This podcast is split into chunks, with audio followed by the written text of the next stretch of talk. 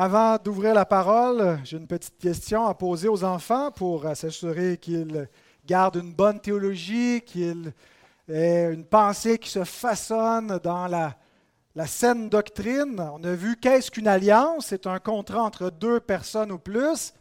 Quelle alliance Dieu fit-il avec Adam? On avait dit l'alliance des... Ouf L'alliance des œuvres, voilà, parce que ça dépendait de ses œuvres d'obéissance pour pouvoir avoir la vie. On a vu qu'est-ce que cette alliance exigeait d'Adam d'obéir partiellement, parfaitement, hein, pas à moitié, pas à 99%, c'est pas assez. Il fallait qu'il obéisse parfaitement, pas une faille dans son obéissance. Maintenant, les enfants, quelle était la promesse de l'alliance des œuvres? Ça lui donnait quoi à Adam s'il obéissait parfaitement? Il faut lever la main. Oui, en arrière, Élise. La vie éternelle. Adam, il avait pas la vie éternelle déjà? Est-ce qu'Adam avait la vie éternelle quand Dieu l'a créé ou pas? Baptiste? Il avait un petit peu, hein? C'est ça que tu voulais dire, toi, Abby? Est-ce qu'Adam avait la vie éternelle ou il ne l'avait pas? Mais non, il ne l'avait pas pantoute, parce que s'il avait la vie éternelle, il ne pouvait plus mourir, puis il est mort. Fait que s'il est mort, ça veut dire qu'il n'y avait pas la vie éternelle. Parce que la vie éternelle, c'est que tu ne peux plus mourir. C'est d'être rendu immortel. C'est que tu es rendu incorruptible. Donc, il n'y avait pas encore la vie glorieuse. Mais il n'était pas encore un pécheur. Il n'était pas encore il pouvait mourir, mais il pouvait aussi obéir puis vivre éternellement. Donc, il devait sceller son état, mais à place, il nous a amené, ah, on va, on va regarder ça la semaine prochaine, du côté obscur. Il nous a amené du côté obscur. Bravo les enfants, mais là, ce n'est pas fini. Là. Vous restez concentrés, vous restez avec nous. Aujourd'hui, on va parler des remords de Judas. Un triste message que j'ai à vous prêcher. Je me souviens d'un homme que j'ai rencontré en prison. Euh, contrairement à votre autre prédicateur, moi, je n'ai pas fait de prison. Moi, j'étais là pour servir le Seigneur, j'étais aumônier. qui était rongé par le remords, qui voulait qu'on lui prescrive des calmants pour calmer sa conscience, parce qu'il était en, en prison pour certains crimes, mais il y avait d'autres crimes qui n'étaient pas confessés publiquement et il n'y avait pas la paix là-dessus. Hein. il demandait à Dieu de, le pardonner, de lui donner sa paix, mais il n'y avait rien à faire. Et je ne pense pas que cet homme, malgré son remords, était repentant. Éprouver de la tristesse à cause de son péché, éprouver du regret, c'est une faculté de la conscience naturelle de l'homme. On n'a pas besoin d'être une nouvelle créature, régénérée, née de nouveau, pour éprouver du regret et des remords. Il y a une similitude entre la repentance et les remords, mais il n'y a pas une équivalence. Et on va voir aujourd'hui avec l'exemple de Judas, que Judas avait des remords, mais il n'était pas repentant. Pas une repentance à salut. On va distinguer donc la repentance qui mène à la mort de la repentance qui mène à la vie, avec l'exemple de Judas. Je vous invite à vous relever une autre fois. Je sais que vous avez fait euh, debout, assis, debout, assis, mais en signe de révérence pour la parole de Dieu, la sainte parole de Dieu, nous nous tenons debout pour écouter ce que Dieu nous dit de son trône. Il nous dit ceci dans Matthieu 27, versets 1 à 10. Dès que le matin fut venu, tous les principaux sacrificateurs et les anciens du peuple tinrent conseil contre Jésus pour le faire mourir. Après l'avoir lié, ils l'emmenèrent et le livrèrent à Ponce Pilate, le gouverneur. Alors Judas, qui l'avait livré, voyant qu'il était condamné, fut pris de remords et rapporta les trente pièces d'argent aux principaux sacrificateurs et aux anciens, en disant, J'ai péché en livrant le sang innocent. Ils répondirent, Que nous importe? Cela te regarde. Judas jeta les pièces d'argent dans le temple, se retira et alla se pendre les principaux sacrificateurs les ramassèrent et dirent, Il n'est pas permis de les remettre dans le trésor sacré, puisque c'est le prix du sang. Et après en avoir délibéré, ils achetèrent avec cet argent le champ du potier pour la sépulture des étrangers. C'est pourquoi ce champ a été appelé champ du sang jusqu'à ce jour. Alors s'accomplit ce qui avait été annoncé par Jérémie le prophète. Ils ont pris les trente pièces d'argent, la valeur de celui qui a été estimé, qu'on a estimé de la part des enfants d'Israël, et ils les ont donnés pour le champ du potier, comme le Seigneur me l'avait ordonné. Notre Dieu, merci pour ta parole, et envoie-nous par ton Esprit Saint la lumière dans notre intelligence pour comprendre ces Écritures, qu'elles puissent nous façonner, qu'elles puissent agir puissamment au milieu de cette Église. Au nom de Jésus-Christ. Amen.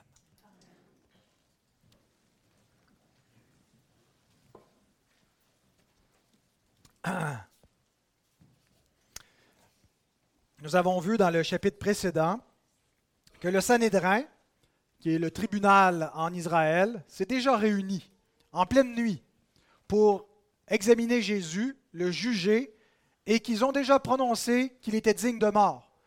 Il est déjà condamné à mort devant le Sanhédrin. Cependant, nous savons que les Juifs, comme ils étaient sous le pouvoir des Romains, ils n'avaient pas leur indépendance, donc ils n'avaient pas une pleine autonomie judiciaire pour exécuter, par exemple, la peine capitale. Et on lit dans, Jean 18, 31 qu'il ne leur était pas permis de mettre quelqu'un à mort officiellement. Ils pouvaient parfois, il y avait comme des lynchages qui pouvaient se produire, quelqu'un pouvait être lapidé, mais pour des procédures formelles, euh, faite avec l'autorité du Sanhédrin et cautionnée par Rome, ben, ce n'était pas les Juifs eux-mêmes qui pouvaient mettre à mort, c'était les Romains qui le faisaient généralement par crucifixion pour les étrangers, par décapitation pour les citoyens romains. Et donc, ils ne peuvent pas simplement régler le cas de Jésus entre eux. Ils doivent présenter Jésus à l'autorité romaine, donc au gouverneur Ponce Pilate. Cependant, il est fort peu probable que Pilate acceptera de crucifier Jésus de Nazareth pour des motifs de blasphème relatifs à la loi des Juifs. Il leur faut un meilleur motif que cela pour que l'autorité romaine accepte de le mettre à mort. Alors, c'est pour ça qu'ils se réunissent à nouveau. Ils sont déjà réunis une première fois, mais là, une fois que l'autorité des Juifs reconnaît qui est coupable, qui mérite la mort, bon, ben maintenant, on va faire venir le reste des frères qui n'étaient pas là pendant la nuit, les anciens du peuple, pour délibérer entre nous, pour savoir quel motif on va présenter devant Ponce Pilate. Et donc, ce ne sera pas, euh, premièrement, pour des raisons de blasphème, même si ces choses-là vont peut-être être évoquées dans l'ensemble des arguments qui vont être présentés devant le gouverneur lorsqu'il va même s'opposer à la volonté des, des Juifs. Mais l'argument de, choix qu'ils vont retenir, c'est qu'ils l'accusent de sédition, de rébellion. Ils accusent Jésus d'être un zélote, d'être un conspirateur qui se proclame roi, le roi des Juifs, et donc qui est une menace pour le trône de César, que si on le laisse aller, il va soulever une révolte armée, et donc euh, les Romains ne peuvent pas le laisser aller de cette façon-là, parce que euh, là, il y a un grand festival à Jérusalem, il y a toutes sortes de, gens un peu furieux, les esprits sont agités, et donc il faut se débarrasser de cette menace-là, et il faut mettre à mort Jésus pour ne pas qu'il soulève les passions et qu'il y ait une révolte de la part du peuple. Alors c'est leur stratégie, c'est ce qu'ils vont mettre de l'avant.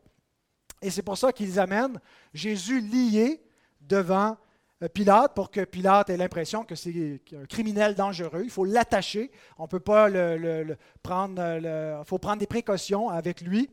Euh, et donc, il est lié. J'ai trouvé intéressante la comparaison que Charles Spurgeon fait dans son commentaire. Il écrit Tout comme Isaac, le fils d'Abraham, fut lié avant d'être placé sur l'autel, le grand antitype. Isaac, c'est le type, l'antitype, c'est Jésus-Christ. Le grand antitype fut lié avant d'être amené comme un agneau à l'abattoir et livré au gouverneur romain.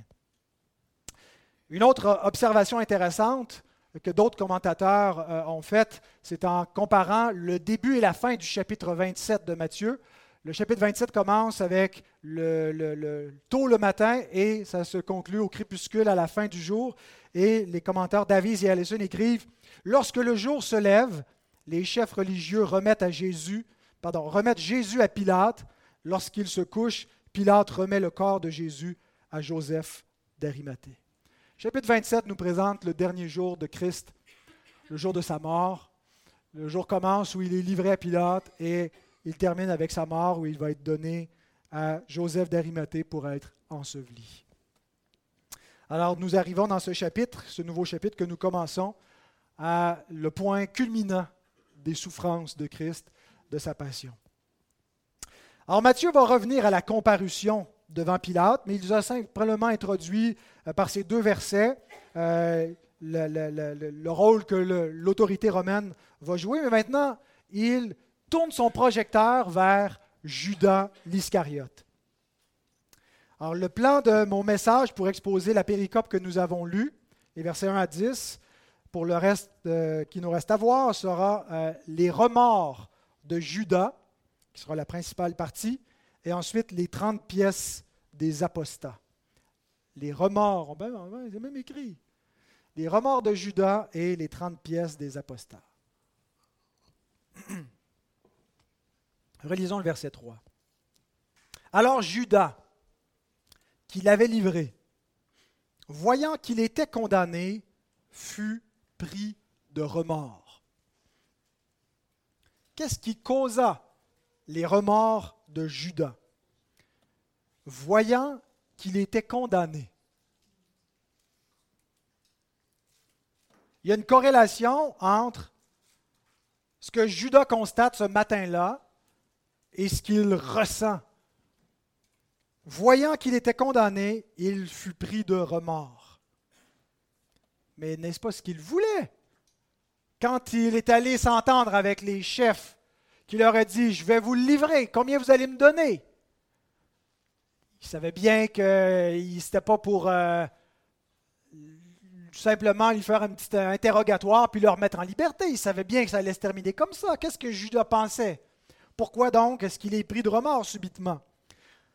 La, Bible d'études de théologie biblique NIV suggère que peut-être que l'intention de Judas était la suivante. Peut-être Judas pensait-il que ses actions inciteraient Jésus à se rebeller contre Rome. Mais l'issue des événements de la nuit en a décidé autrement. Horrifié, Judas tente de défaire son crime, mais il échoue. En fait, on ne sait pas exactement qu'est-ce qui amène Judas pendant la nuit ou même les jours qui précèdent à fomenter un plan où il va trahir son maître contre une somme d'argent et ensuite le regretter amèrement au point qu'il va aller s'enlever la vie. L'âme humaine est mystérieuse. Qui connaît ses égarements? Nous dit l'Écriture. Mais nous voyons effectivement que Judas semble vouloir défaire son crime. Et sa tentative, quand on la regarde de près, ressemble à une repentance.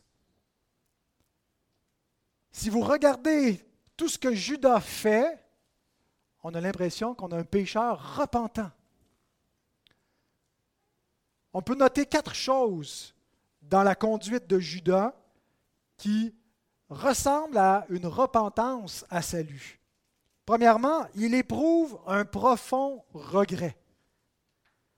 Le mot grec qui était traduit par qu'il fut pris de remords, métamélomai, qui est conjugué à la voix passive. Donc, ce n'est pas quelque chose qu'il fait, c'est quelque chose qui, lui arrive, qui, euh, une émotion qui s'empare de lui, qui l'affecte profondément.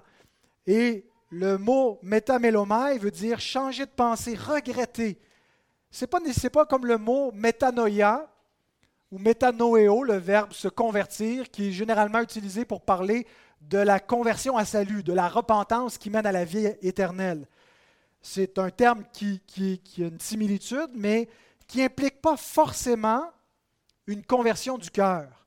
C'est surtout un, état d'esprit et euh, un état au niveau de ses émotions. La tristesse causée par le péché mène pas toujours à une repentance à salut. On peut éprouver du regret, on peut éprouver de la honte, on peut éprouver des remords dans notre conscience, sans que ce soit une repentance qui soit opérée par l'Esprit Saint. Le même verbe métamélomai est utilisé par Paul en 2 Corinthiens 7, où il compare une repentance qui mène à la mort et une repentance qui mène à la vie.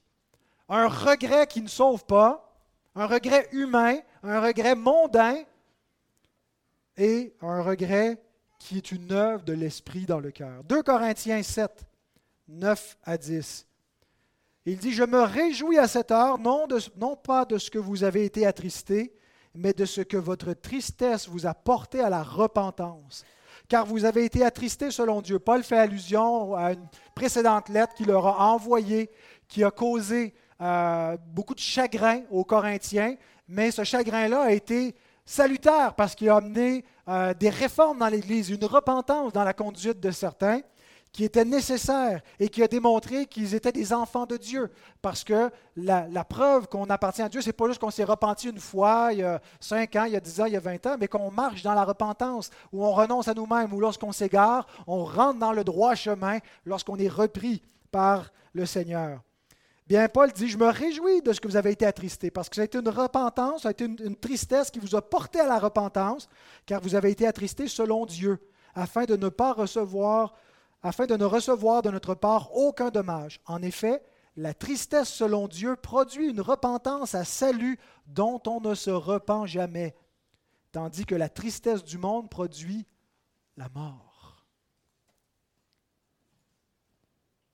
Paul nous parle de deux sortes de tristesse ici. Une tristesse selon Dieu qui produit une repentance dont on ne se repent pas. Et une autre repentance, pardon, une autre tristesse la tristesse du monde qui, elle, produit la mort. Et la repentance, ou plutôt la tristesse que Judas éprouvait à ce moment-là, était une repentance dont il aurait dû se repentir. N'était pas la repentance à salut. Paul dit, c'est un, un repentir que vous avez éprouvé dont vous n'avez pas à vous repentir. Mais il existe une tristesse dont il faut se repentir, qui ne mène pas, c'est-à-dire qu'il faut se détourner, qui mène à la mort. Deuxième chose qu'on peut remarquer dans la conduite de Judas, il rapporte les 30 pièces d'argent aux principaux sacrificateurs et aux anciens. Sa conscience l'empêchait maintenant de jouir de son argent. Hein, on évalue là, que c'était entre 3 4 000 dollars en valeur d'aujourd'hui, ce que ça pouvait valoir, ces 30 pièces-là il ne pouvait pas en profiter.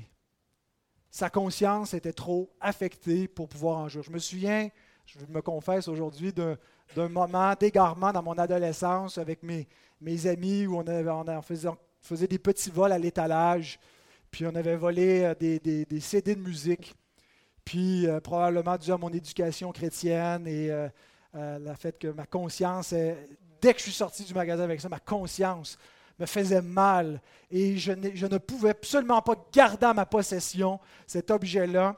Je devais absolument m'en débarrasser. Euh, je n'ai pas eu l'audace à ce moment-là de le rapporter au magasin, mais je m'en suis simplement débarrassé en le donnant à quelqu'un d'autre.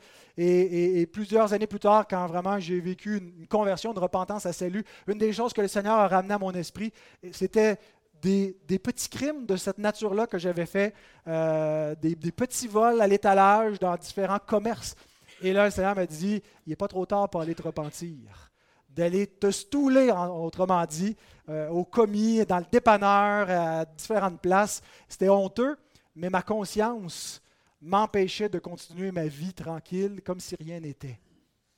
Ben, Judas a sa conscience comme ça qui lui fait mal. Il ne peut pas jouir de ce qu'il a. Vous savez, un regret sans une réparation, ça ne vaut pas grand-chose. Hein, si tu dis que tu regrettes que tu as fait quelque chose, mais que tu peux encore le réparer. On ne peut pas toujours réparer notre péché. Mais si tu as volé quelque chose, puis tu dis que tu regrettes, ben, tu le ramènes. Si, tu as, menti, ben, tu regrettes, tu, le confesses. Tu ne peux pas garder quelque chose que tu prétends regretter et que tu n'essaies pas de réparer. Des fois, ça ne se répare pas. On ne peut pas toujours débrouiller un œuf brouillé, mais on peut rapporter une, douzaine d'œufs volés. Tiens. Troisième chose qu'on peut noter dans la conduite de Judas, il confesse verbalement son péché et l'innocence de Christ. Verset 4. J'ai péché en livrant le sang innocent. Il est sous la terreur d'une conviction provoquée probablement par la loi de Dieu. Parce que la conscience de l'homme, même les hommes les plus endurcis, ont encore un degré de conscience. Et cette conscience-là, c'est le témoignage de la loi morale de Dieu inscrite dans le cœur de tout homme, de toute femme. Dieu l'a euh, le aussi sur des tables de pierre pour que ce soit un témoignage objectif à l'extérieur de nous, que ce ne soit pas simplement une conscience qu'on cherche à faire taire. Mais la conscience reflète la loi morale de Dieu. Mais écoutez ce que la loi de Dieu dit de Judas et de ce que Judas a fait à son maître. Deutéronome 27, verset 25. Maudit soit celui qui reçoit un présent pour répandre le sang innocent. Et tout le peuple dira Amen. Même si Judas n'a pas à ce moment précis ce verset-là en tête, sa conscience lui rend témoignage de son crime. La loi de Dieu expose la laideur de son péché et lui déclare qu'il est un homme maudit devant Dieu. Et lorsque la loi de Dieu nous saisit, lorsqu'on se sait sous la malédiction de la loi de Dieu, on ne peut plus vivre, on ne peut plus respirer. On doit se mettre en règle. Et notez qu'en le faisant, lorsqu'il vient, qu'il confesse qu'il a péché, j'ai péché, il rend témoignage au sang de Christ en affirmant l'innocence, la justice de ce sang. Le sang de Christ est le sang d'un homme innocent. Et heureusement que c'est un homme innocent, parce qu'autrement son sang n'aurait aucune valeur pour pouvoir nous racheter si c'était un, un criminel, s'il était moindrement coupable d'un seul péché, d'une seule faute morale, le sang de Christ ne pourrait pas sauver votre âme. Dieu met dans la bouche de cet apostat Judas un témoignage de l'Évangile. Le sang de Christ est un sang pur, c'est le sang d'un juste qui nous sauve. Qu'est-ce que Judas espérait faire en faisant cela, en revenant devant le Sanhédrin, en leur rapportant l'argent, en disant j'ai péché, en disant cet homme-là que vous avez condamné, il est juste. Il espérait sans doute renverser la décision du Sanhédrin, dire écoutez les boys, vous êtes établis pour exécuter la justice. Ben, j'ai péché et vous péchez également. Cet homme-là est innocent et vous le savez, vous ne devriez pas le condamner. Voici la réponse que Judas reçoit. Que nous importe Cela te regarde? Cela les regarde aussi. Mais à ce point-ci, il n'y a que la conscience de Judas qui est éveillée, pas la leur.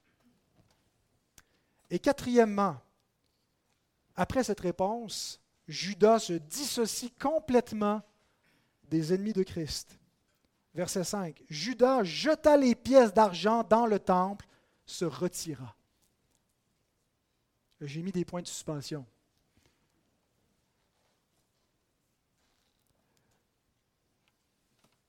Mais il fait un geste d'éclat. Un geste qui met les chefs religieux dans l'embarras. On ne sait pas exactement à quel moment, est-ce que c'était encore dans la nuit ou tôt le matin, est-ce qu'il y avait des gens dans le temple. Il fait un geste d'éclat. Vous ne voulez pas reprendre l'argent, vous ne voulez pas reconnaître l'erreur, vous ne voulez pas. Il lance l'argent comme ça, publiquement dans le temple. Et sans même le savoir, il contribue à accomplir la prophétie de Zacharie qui va être citée à l'instant, Zacharie 11, 13, où il est question de jeter les 30 pièces dans la maison de l'Éternel. Donc Judas refuse de s'associer plus longtemps à eux dans leur complot. Il a comploté pour un temps, il est allé les consulter secrètement, mais c'est le point de rupture il refuse de continuer dans cette association avec les ennemis de Christ. Il se dissocie d'eux, il leur retourne leur argent, ils ne veulent pas l'avoir, il leur lance et il se retire d'eux. Presque une repentance parfaite, hein? Tout est là. Le regret, la réparation, la confession, Qu'est-ce qui manque à cette repentance? Il lui manque une seule chose, la chose essentielle. il lui manque la foi dans le Rédempteur.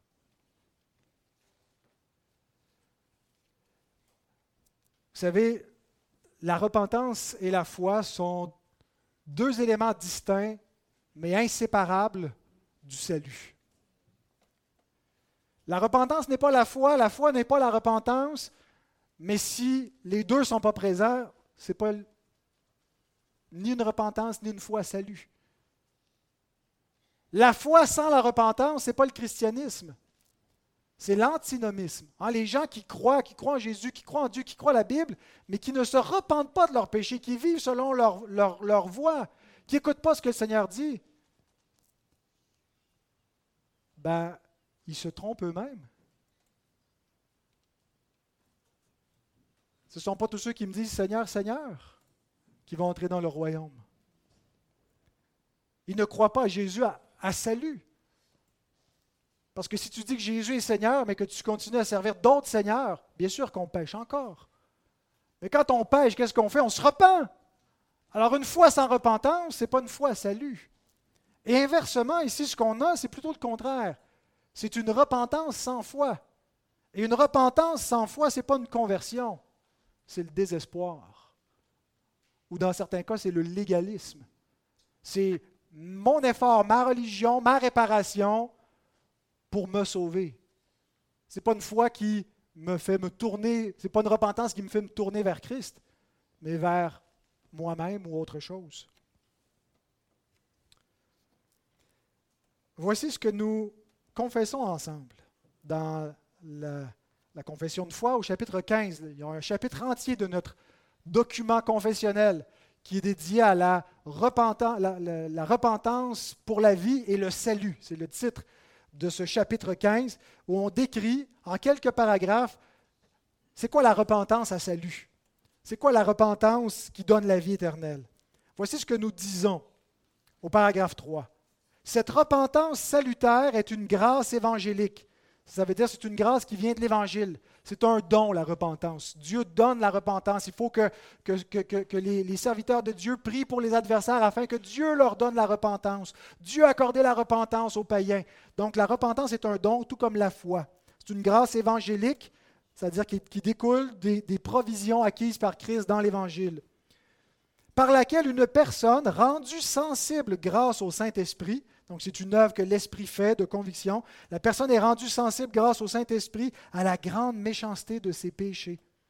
Qu'est-ce qu'elle fait, cette personne-là? Elle s'en humilie par la foi en Christ. Ce n'est pas simplement un remords, c'est un remords particulier qui t'amène à comprendre pourquoi Christ est mort, qui t'amène à comprendre pourquoi tu as besoin de lui. Ce n'est pas simplement le regret, ce n'est pas simplement la honte de ton péché. C'est une honte face à Dieu. C'est une honte face à Christ et c'est vers lui que tu te tournes. C'est à lui que tu demandes pardon pour tes péchés. Comme David, qui savait bien qu'il avait péché contre Bathsheba puis contre Uri, mais qui dit à Dieu, c'est envers toi seul que j'ai péché. Parce qu'ultimement, c'est parce que j'ai offensé l'Éternel que c'est problématique, mon péché. Donc, c'est une repentance qui t'amène à te tourner vers le Rédempteur par la foi.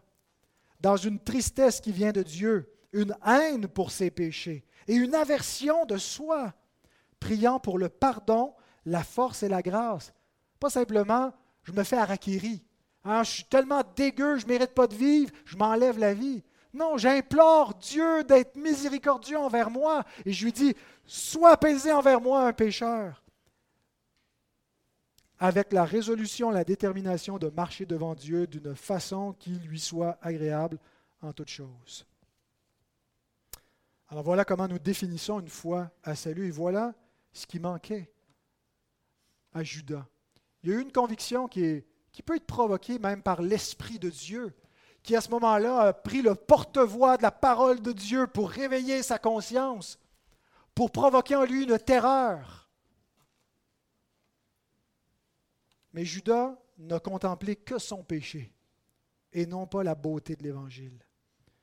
Et l'Écriture nous dit que sans la foi, il lui est impossible, il est impossible de lui être agréable. Qu'est-ce que ça veut dire? C'est-à-dire que sans la foi, vous ne pouvez pas être trouvé juste devant Dieu. La repentance seule ne vous sauve pas. Elle vous damne éternellement. La foi est le moyen que Dieu utilise pour ceux qui viennent dans la repentance à Christ, pour leur imputer la justice parfaite de Christ. Et donc, vous devenez agréable à Dieu.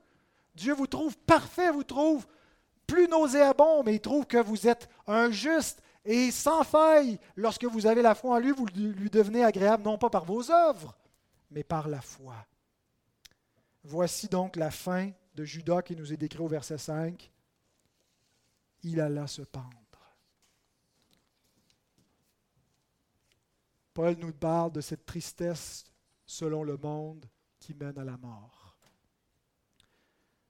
Les regrets que les hommes, les femmes de ce monde ont lorsque parfois leur conscience leur fait mal, lorsqu'ils regrettent des mauvais choix qu'ils ont pu faire. Certains, comme Edith Piaf, disent qu'ils ne regrettent rien et puis ils veulent, veulent surtout pas regretter. Euh, et ils essaient de se convaincre, ils essaient de combattre leur conscience jusqu'au bout. Mais peu importe cette tristesse que tout homme connaît, parce qu'elle n'est pas simplement une œuvre spirituelle, mais naturelle, est une tristesse à la mort. Mais la tristesse selon Dieu mène à la vie. J'ai trouvé cette comparaison très utile avec Pierre que font les commentateurs Davies et Allison. Dans la péricope qu'on a vue juste avant, nous, nos Bibles sont divisées en chapitres, mais Matthieu ne l'a pas écrit, chapitre 26, c'est fini, on passe au chapitre 27. Ah, il, y avait, il, y avait, il, y avait, une structure, mais il n'était pas divisé en chapitres. Et donc, notez que Matthieu nous place côte à côte le reniement de Pierre et la repentance à mort de Judas.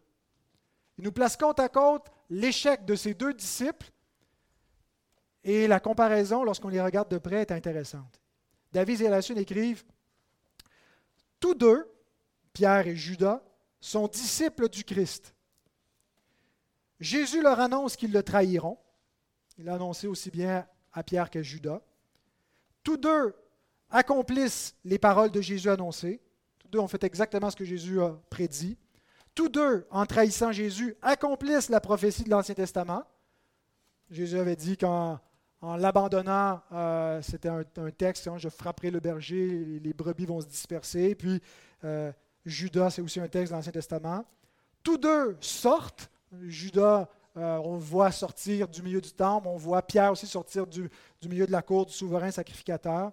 Et tous deux furent accablés de remords. Ils pleurent amèrement. Mais seul Pierre fut vraiment repentant. Seul Pierre a eu une repentance à salut. Quelle est la différence? Pierre et Judas ont tous les deux désespéré d'eux-mêmes. Mais Pierre n'a pas désespéré de Christ. Et Judas n'a jamais espéré en Christ. Voilà la différence. Pierre a vu qu'il était un pécheur, a vu qu'il a trahi le Seigneur, a vu que toute sa prétention, ça valait rien, a vu tout son orgueil. Il a eu honte de lui. Mais il a dit, Seigneur, aie pitié de moi.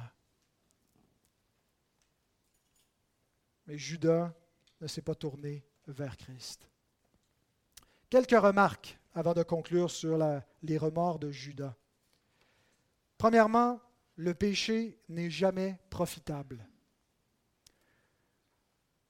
Les enfants, peut-être que des fois, vous trouvez que ça a de l'air bon de faire la vie que vous voulez, de ne pas être obligé d'obéir à ses parents et ces parents qui vous ont donné une conscience, qui vous obligent en plus d'obéir à Dieu quand vos parents ne sont pas là. Si vous pouviez vivre comme les gens de ce monde, hein, qui vont tranquillement, font ce qu'ils veulent, ne se sentent pas coupables de rien, vous seriez plus heureux, vous seriez libre. Écoutez les paroles de Matthew Poole, ce vieux prédicateur d'une autre époque. Il dit, le péché est doux dans la bouche, mais amer dans le ventre. Imaginez si à chaque fois que vous mangiez des bonbons, vous étiez malade. Ben, le péché, c'est ça. C'est doux parfois dans la bouche. C'est doux la désobéissance. C'est doux le plaisir que nous procure le péché de faire notre propre voie. Mais l'amertume que ça nous laisse. Et l'exemple de Judas nous montre exactement cela. Qu'est-ce que Judas voulait? Les trésors de la méchanceté. Proverbe 10, 2. Les trésors de la méchanceté ne profitent pas.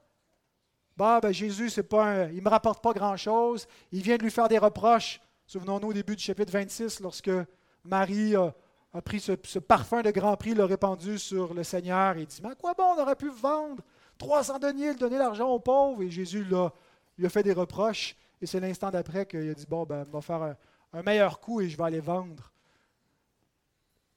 le, le Seigneur.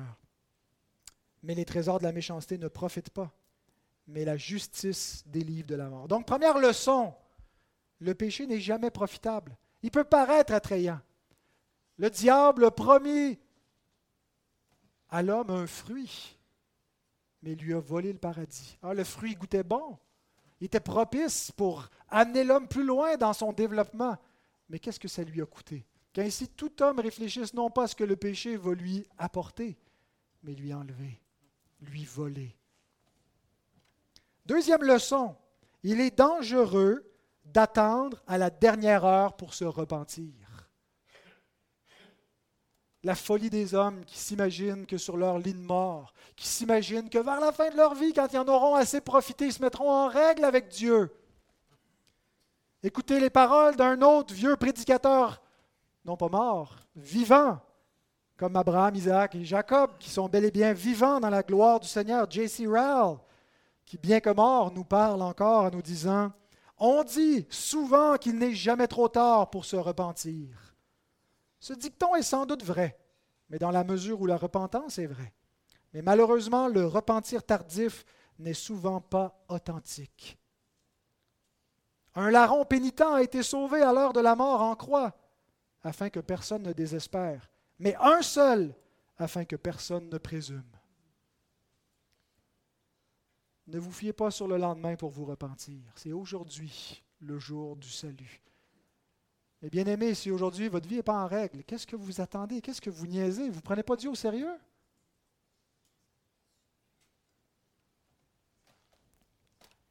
Il est dangereux donc d'attendre à la dernière heure pour se repentir. Troisième leçon, elle a été évidente, le remords n'est pas la repentance. Ne vous illusionnez pas en disant parce que j'éprouve du regret, je suis forcément dans la repentance. Le regret, le remords, la culpabilité sont aussi des facultés que les non-croyants possèdent. Et Jean Calvin nous dit, Dieu ouvre fréquemment les yeux des réprouvés pour qu'ils commencent à sentir leur misère et à, s'en alarmer. Si ça ne vous amène pas à marcher dans l'obéissance avec Christ, si ça ne vous amène pas à avoir la foi en Christ, votre repentance est une repentance selon le monde. Et je pense que l'enfer va être constitué de ce genre de remords éternel. Vous savez, Paul décrit l'enfer de différentes façons, mais une phrase qui est à la limite troublante quand il dit angoisse sur toute âme d'homme. Je ne pense pas que c'est une fête éternelle dans une rébellion, un party qui attend les hommes en enfer, mais c'est une terreur éternelle, angoisse et terreur sur toute âme d'homme qui est rebelle à Dieu.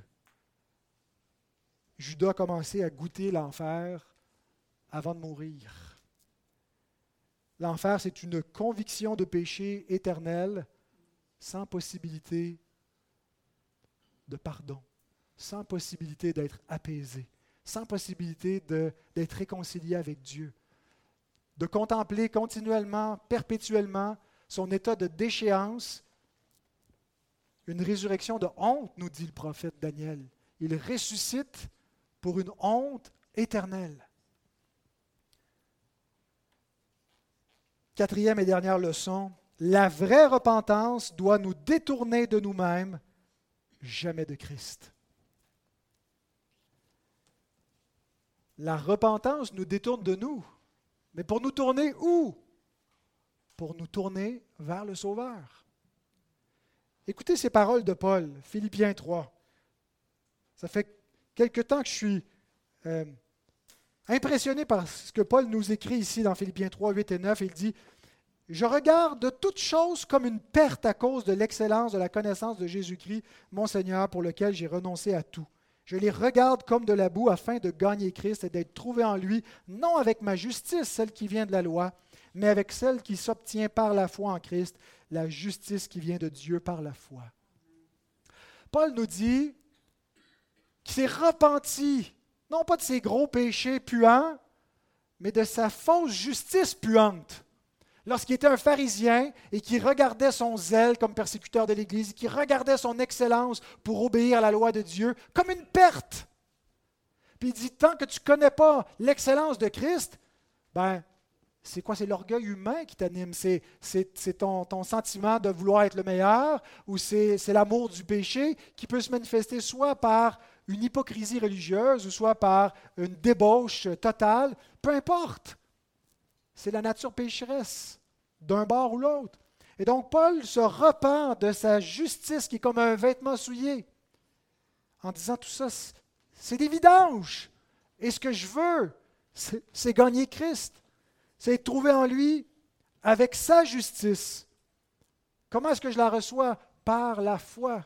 Donc la repentance à salut, c'est une repentance qui nous fait nous tourner vers le Seigneur, ce que n'a pas fait Judas. La repentance nous détourne de nous, nous détourne de nos idoles, nous détourne de nos péchés, nous détourne de notre justice, nous détourne de l'orgueil, de la gloire des hommes, parce qu'on estime que Christ est plus précieux tout cela. Voilà pour les romans de Judas. Euh, j'ai failli faire deux messages, mais je vais terminer rapidement avec le dernier point. Les 30 pièces des apostats. Les chefs religieux euh, sont-ils des apostats comme Judas? Ils n'ont jamais professé Christ. Judas a suivi Christ pendant quelques années pour se détourner de lui, pour le vendre. Donc il a apostasié, mais eux n'ont jamais été ses disciples. Mais l'apôtre Pierre, dans sa prédication à la Pentecôte, dans Acte 3, nous dit qu'ils ont renié le saint et le juste, et qu'ils ont demandé la grâce d'un criminel devant Pilate, qu'ils ont voulu Barabbas et non pas Jésus. Ils l'ont renié. Donc ils ont apostasié leur Messie. Mais leur, apostasie, on le voit surtout dans l'abandon de la loi de Dieu, parce qu'en abandonnant la loi de Dieu, c'est Dieu qu'ils abandonnent. Ils sont établis sur le peuple pour exécuter la justice, pour obéir à la parole de Dieu, mais en faisant mourir l'innocent. Ils font ce que Dieu abhorre, ce que Dieu condamne. Dieu dit que c'est une iniquité d'agir ainsi dans Exode 23, 7, que de faire mourir l'innocent, c'est un crime et que son peuple n'agira pas ainsi. Et partout, l'Écriture condamne cette conduite.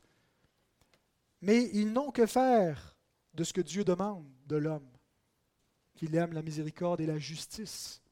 Et le temple, qui est la maison de Dieu, est le lieu par excellence pour exécuter, pour exercer cette miséricorde et cette justice. Et lorsque il voit Judas venir terrifié en disant J'ai péché en livrant le sang innocent, c'est ton problème.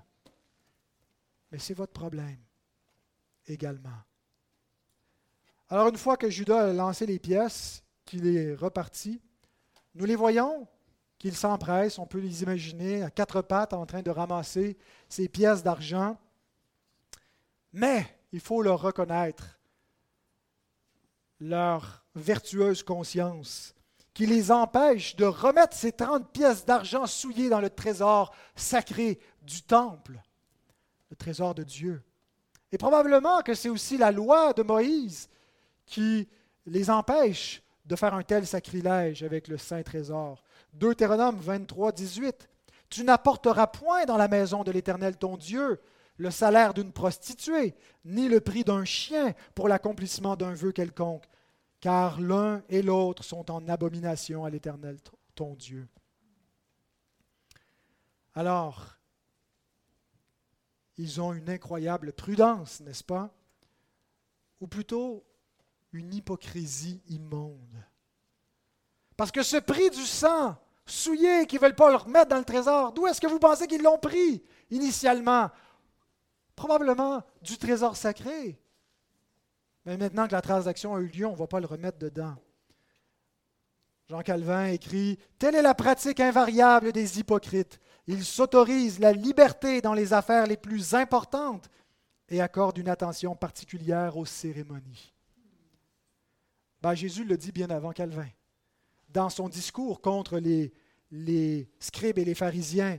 Dans Matthieu 23, versets 23 et 24, Malheur à vous, scribes et pharisiens, hypocrites, parce que vous payez la dîme de la menthe, de la nette et du cumin, et que vous laissez ce qui est le plus important dans la loi, la justice, la miséricorde et la fidélité. C'est là ce qu'il fallait pratiquer sans négliger, les autres choses. Conducteur aveugle qui éliminait le moucheron et qui avalait le chameau. Ils sont en train de livrer un homme innocent, sont en train de livrer le juste, sont en train de comploter ensemble. Ils se font arrêter en chemin par un de leurs alliés, Judas, l'apostat qui aurait été peut-être le meilleur allié pour se présenter devant euh, Ponce Pilate, pour dire, regardez, c'est un des leurs, puis il est prêt à témoigner que finalement c'est un zélote.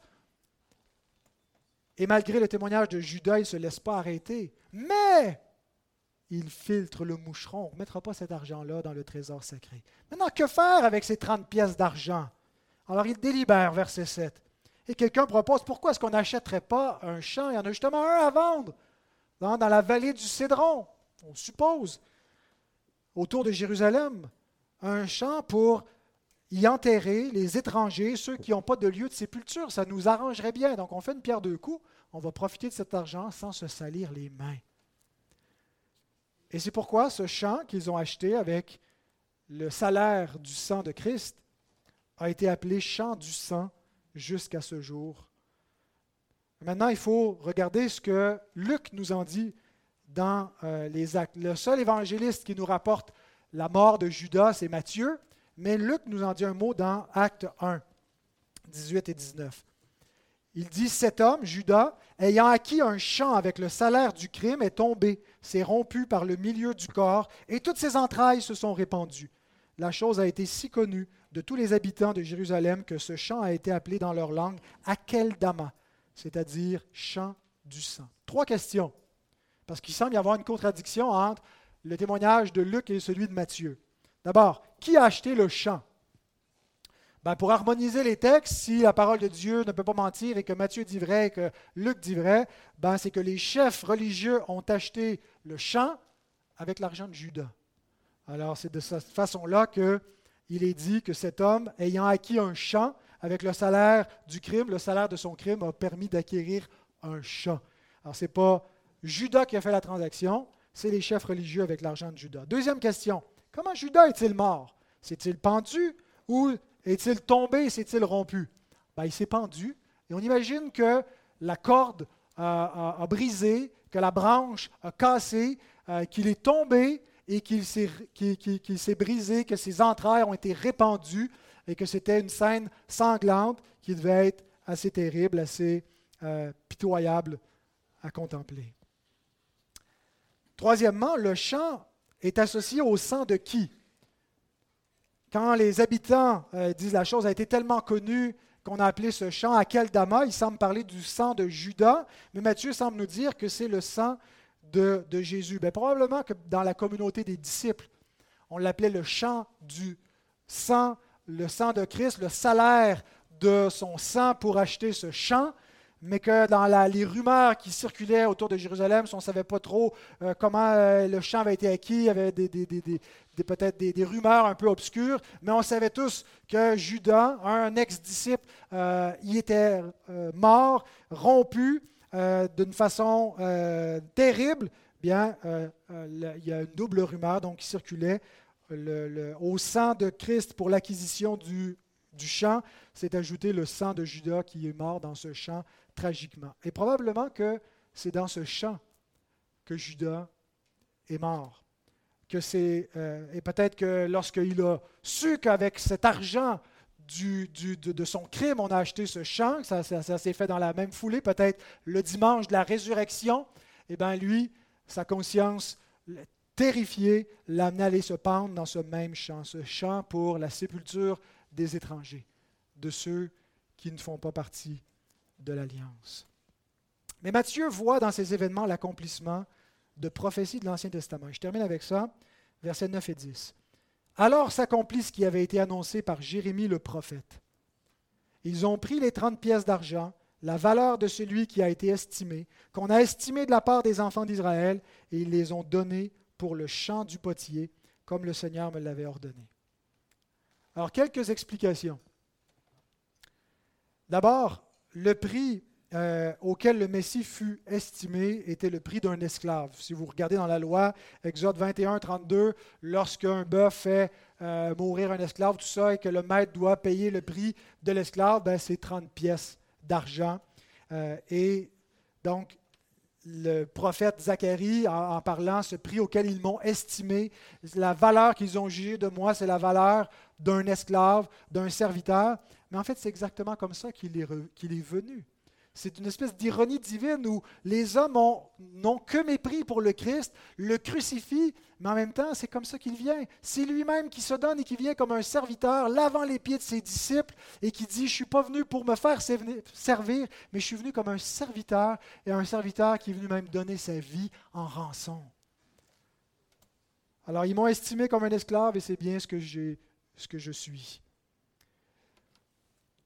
Mais il y a un Petit problème avec la citation de Matthieu. Matthieu nous dit que c'est le prophète Jérémie. Et si vous notez, il nous parle d'un chant du potier. Mais on ne retrouve pas cette, euh, citation-là dans le livre de Jérémie, on la retrouve plutôt dans le livre de Zacharie. Prochaine euh, diapo. Il dit, je leur dis, si vous le trouvez bon, donnez-moi mon salaire, sinon ne le donnez pas. Et il pesa pour mon salaire 30 cycles d'argent. L'Éternel me dit, jette-le au potier, ce prix magnifique auquel ils m'ont estimé. Et je pris les trente pièces, les trente cycles d'argent, et je les jetai dans la maison de l'Éternel pour le potier. Il n'est pas question dans ce texte-là de l'achat d'un champ du potier, mais si vous regardez la citation de Matthieu, on peut revenir en arrière. Il semble que la citation est comme altérée un peu, mais il n'y a pas de manuscrit qui nous présente l'idée d'acheter le champ d'un potier avec les 30 pièces d'argent. Alors, ce n'est pas une erreur. Et Matthieu sait très bien que la, principale partie de ce qu'il est en train de nous dire provient du prophète Zacharie, non pas de Jérémie, mais parce qu'on risque de louper l'association euh, textuelle que, que Jérémie fait, le Saint-Esprit veut nous amener par l'écrit de Matthieu à regarder Jérémie et de combiner ce que Jérémie nous dit du chant du potier avec ce que Zacharie nous dit des 30 pièces d'argent auquel ils ont estimé la valeur du serviteur, du berger, et qui a été jeté dans la maison de Dieu, et que ce même argent a servi pour l'achat d'un champ. Alors, Zacharie ne parle pas de l'achat d'un champ, mais euh, on, a un, potier dans l'Évangile, dans, dans le livre de Jérémie. Et là où on a le, le potier, c'est au chapitre 18, où Jérémie est d'abord invité à aller visiter la maison du potier. Et ensuite, dans Jérémie 19, Dieu envoie Jérémie acheter non pas le champ du potier, mais un vase. Et qu'est-ce qu'il va faire avec le vase du potier? Il va prendre les anciens d'Israël et il va aller avec eux dans une vallée, la vallée de Ben qui est en, en périphérie de Jérusalem. Et il va là avec les anciens de Jérusalem, les anciens du peuple, et il prononce un oracle de jugement contre le peuple à cause du sang innocent qu'ils ont versé. Et là, on a une association textuelle, le sang innocent, le prix du sang, le sang innocent. J'ai livré le sang innocent. Le, sang innocent ultime, c'est n'est pas le sang d'Abel. Le sang qui parle mieux que celui d'Abel, parce qu'Abel est un pécheur, c'est le sang du Christ, le juste. Mais le sang innocent qui a été livré au temps de Jérémie, le sang qui a été offert à Moloch et à Baal, le sang des enfants qui a été versé dans le pays, Dieu en demande compte à ce peuple. Et il prononce des jugements, puis il dit cette vallée de Ben va être appelée la vallée du carnage.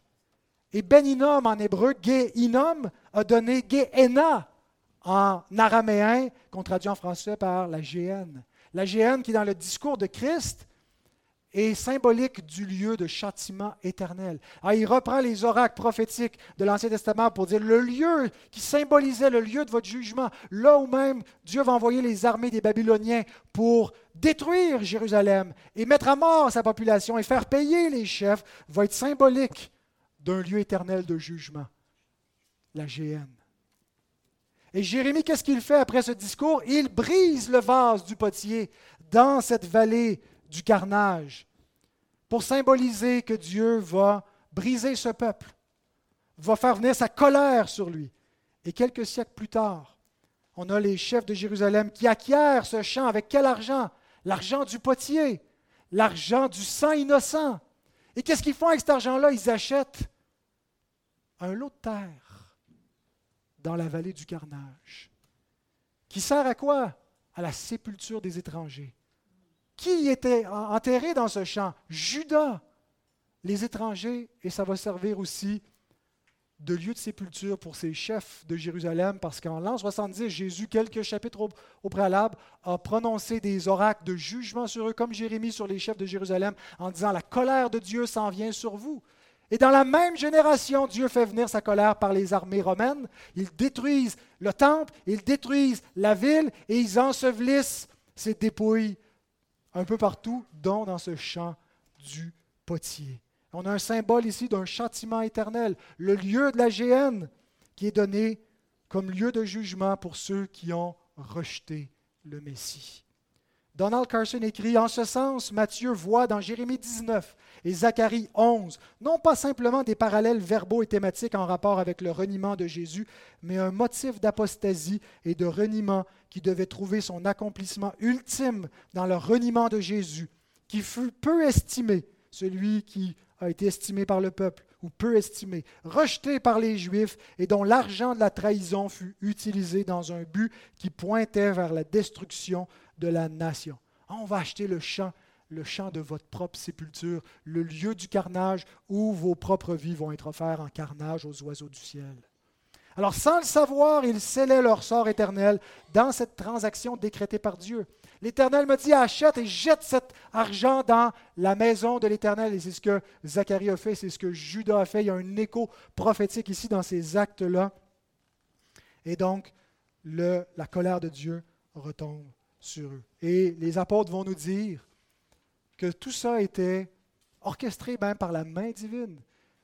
Les chefs et Ponce, Pilate et Hérode se sont ligués ensemble pour faire mourir loin de l'Éternel le juste et verser le sang innocent.